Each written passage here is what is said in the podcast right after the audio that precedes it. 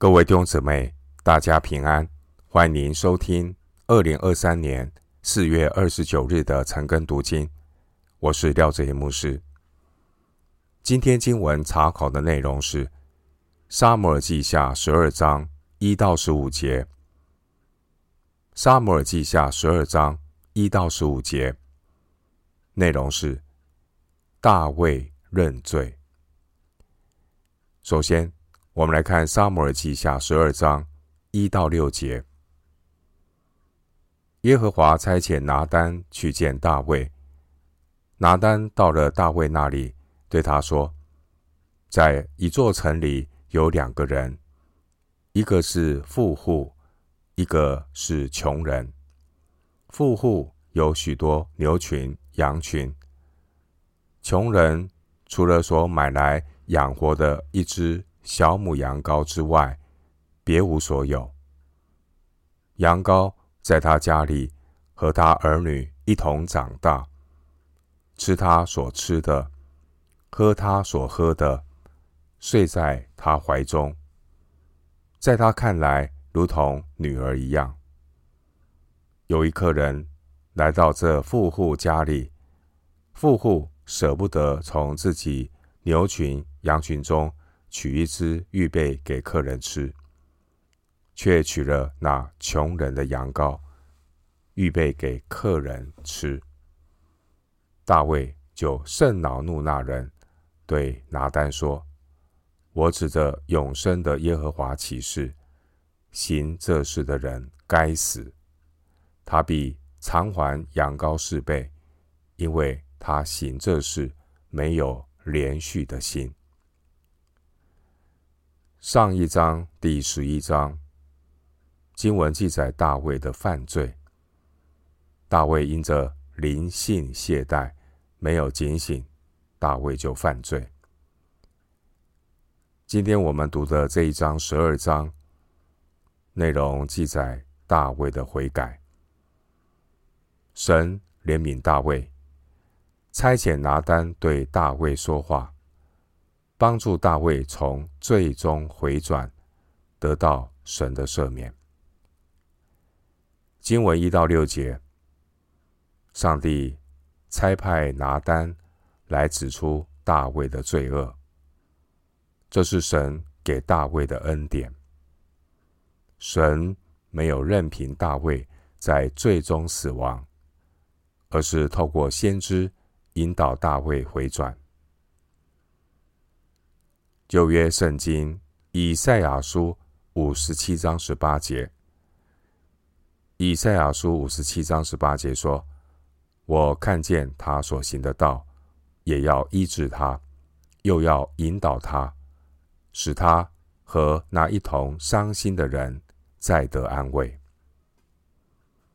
弟兄姊妹，大卫还不知道要向神认罪之前，神先主动透过先知来挽回大卫。如果不是神的恩典和怜悯，恐怕大卫早就在堕落中沉沦了。经文第一节提到拿单，拿单是神的先知。撒母耳记下七章四到十三节记载，拿单。曾经把关乎神对大卫王朝和盖圣殿的心意告诉大卫，而现在大卫犯罪，神也都知道。因着神的怜悯，神让大卫有机会悔改。经文第一节，神差遣拿单去对大卫说话。弟兄姐妹，神是说话的神，无论是警告、惩戒，或是安慰、劝勉，神的儿女都要认真的聆听神的说话。今天，神乃是借着圣经、祷告、环境以及教会的肢体，对神的儿女说话。神是说话的神，神也是动工的神。经文第一节，拿单他顺从神的差遣，去向大卫王传递来自神的讯息。先知拿单，他听命于神。拿单他顺服神的感动，去向当时的以色列国君王大卫说话，要指出大卫的罪。这就是先知的呼召。先知拿单，他不带任何的偏见与恨意。拿单单单的将神的心意来告诉大卫。拿单他劝告大卫，就如同劝告自己的弟兄一样。帖撒罗尼迦后书三章十五节，经文一到四节，拿单对大卫所说的话。是从一个比喻开始。拿单他透过比喻向大卫指出他的罪。经文一到四节，拿单的这个比喻暗示，当时候已经拥有许多嫔妃的大卫，他不知足，却还是去贪恋乌利亚的妻子。弟兄姐妹，上帝所设立的婚姻制度是一夫一妻的婚姻，提醒夫妻要远离奸淫。但是大卫他却违背了婚姻律。大卫娶了很多的嫔妃，但多妻的大卫并没有让大卫节制，反倒是让大卫的心更加的放荡。弟兄姐妹，一旦夫妻二人成为一体的婚姻律被破坏，人心中的情欲就如同脱缰的野马。经文第五节，大卫听见拿单所说的比喻，大卫他义愤填膺的起誓说：“拿单所说的那一个。”自私凶恶的人是该死的，并且还要偿还四倍。回到今天的经文，《撒母耳记下》十二章七到十二节，拿单对大卫说：“你就是那人。耶和华以色列的神如此说：我高你做以色列的王，救你脱离扫罗的手。”我将你主人的家业赐给你，将你主人的妻交在你怀里，又将以色列和犹大家赐给你。你若还以为不足，我早就加倍的赐给你。你为什么藐视耶和华的命令，行他眼中看为恶的事呢？你借亚扪人的刀。杀害赫人乌利亚，又娶了他的妻为妻。你既藐视我，娶了赫人乌利亚的妻为妻，所以刀剑必永不离开你的家。耶和华如此说：我必从你家中兴起祸患，攻击你。我必在你眼前把你的妃嫔赐给别人，他在日光之下。就与他们同寝。你在暗中行这事，我却要在以色列众人面前，日光之下报应你。经文第七节，拿单告诉大卫说：“你就是那人。”先知拿单奉神的名说话，不看人的情面。经文七到八节，先知拿单说：“耶和华以色列的神如此说：我膏你做以色列的王，救你脱离扫罗的手。我将你主人的家业赐给你，将你主人的妻交在你怀里，又将以色列和犹大家赐给你。你若还以为不足，我早就加倍的赐给你。”经文第八节的主人指的是拿巴。当年拿巴的妻子亚比该后来归了大卫，并且神还把犹大和以色列全家都给了大卫。神给大卫的恩赐是何等的丰富，但是大卫却没有警醒感恩。哥罗西书四章二节，弟兄姐妹，耶和华是我们的牧者，我们必不致缺乏。凡是在基督耶稣里的人，神给他们有够用的恩典，有主万事足。罪得赦免，一身轻。基督徒要知足感恩，因此，神的儿女要每一天来到神的面前，得着从神而来的美物，人才会有真正的知足感恩。诗篇一百零三篇第五节，大卫他因着邻里的懈怠。没有警醒，体贴肉体的情欲，以至于违背律法而犯罪。弟兄姐妹，一个人的堕落犯罪是有迹可循的。首先，他开始自满，逐渐失去谦卑倚靠神的态度，态度变得骄傲，生活没有优先顺序。我们从撒母耳记下撒母耳记下十一章的第二节，十一章第二节看到大卫的那一天，我们就可以看出大卫生命的光景。大卫那一天，他睡到太阳平西。大卫的那一天，他没有先来到神面前。大卫他灵性怠惰的结果。就是落在情欲的试探中。经文第十节记载，神对大卫的犯罪做出了宣判。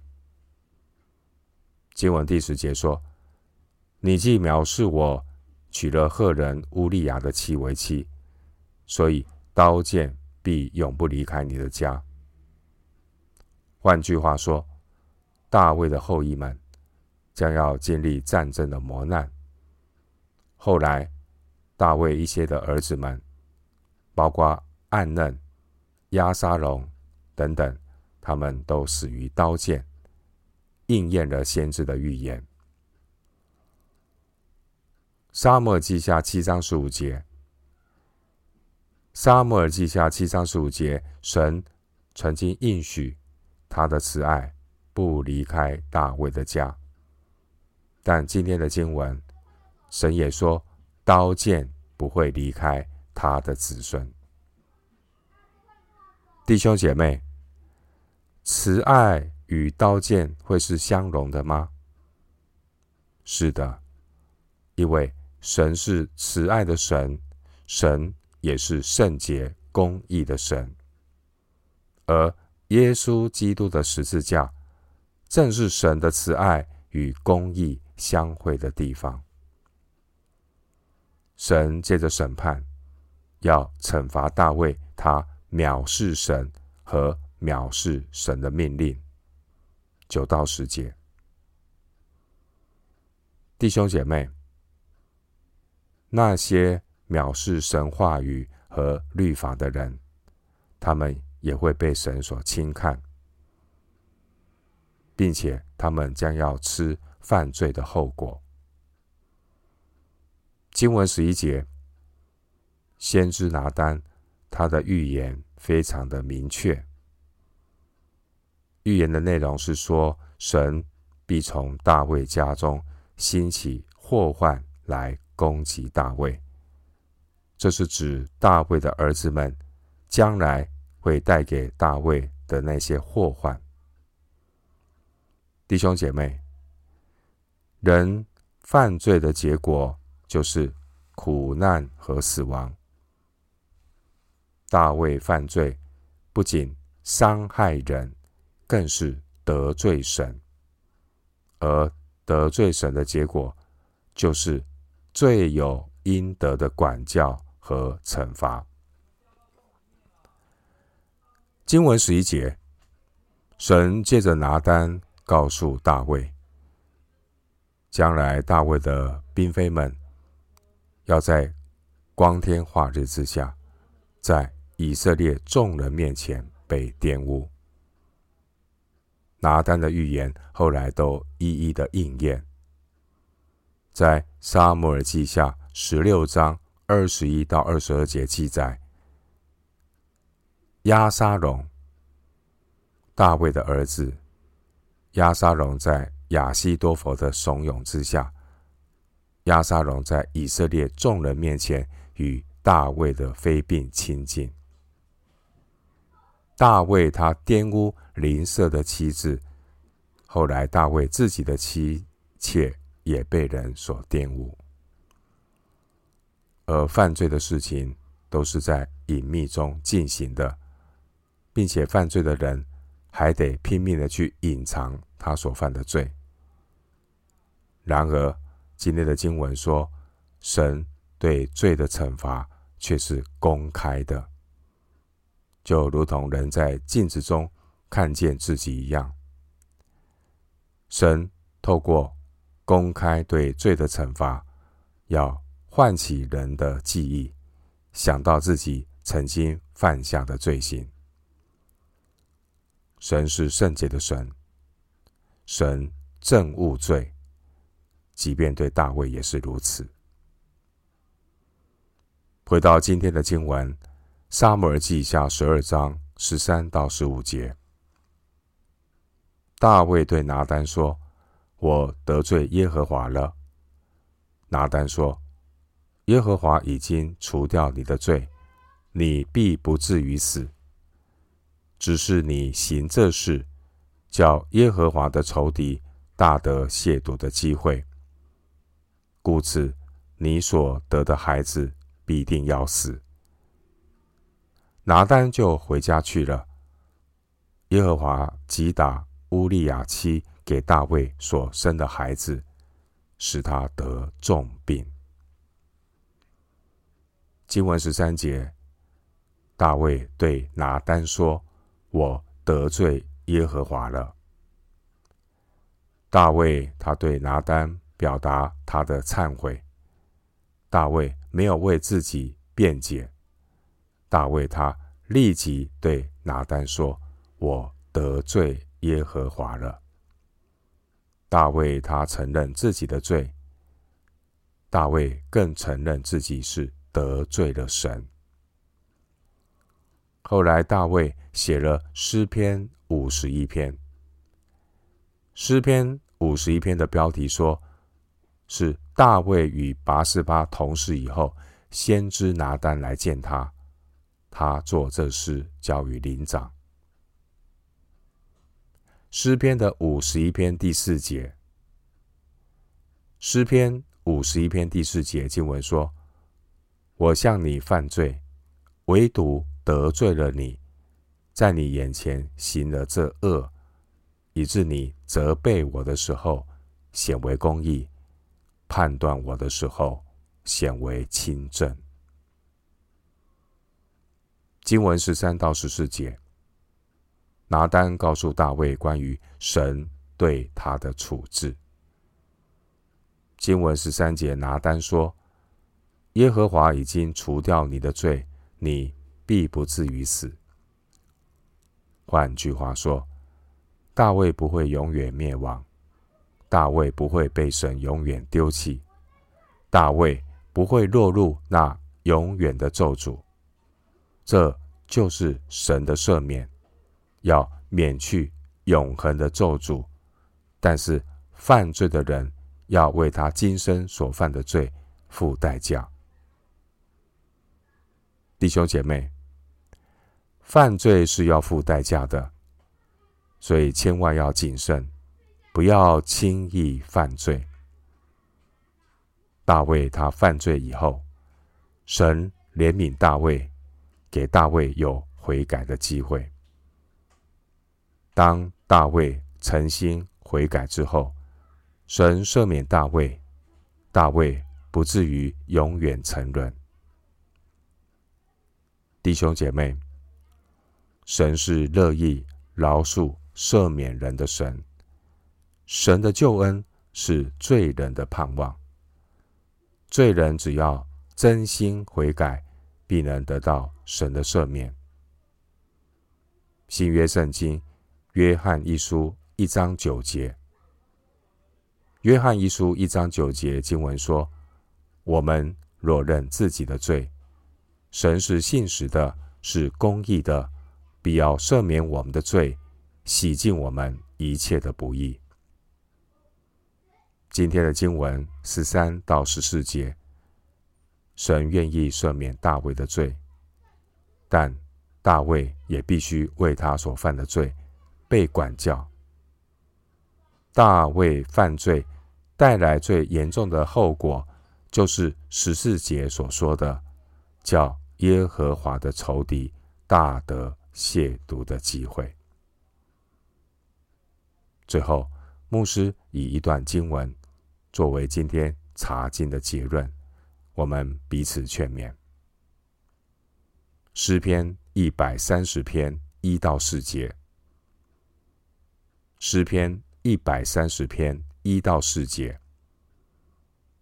耶和华，我从深处向你求告，主啊，求你听我的声音，愿你侧耳听我恳求的声音。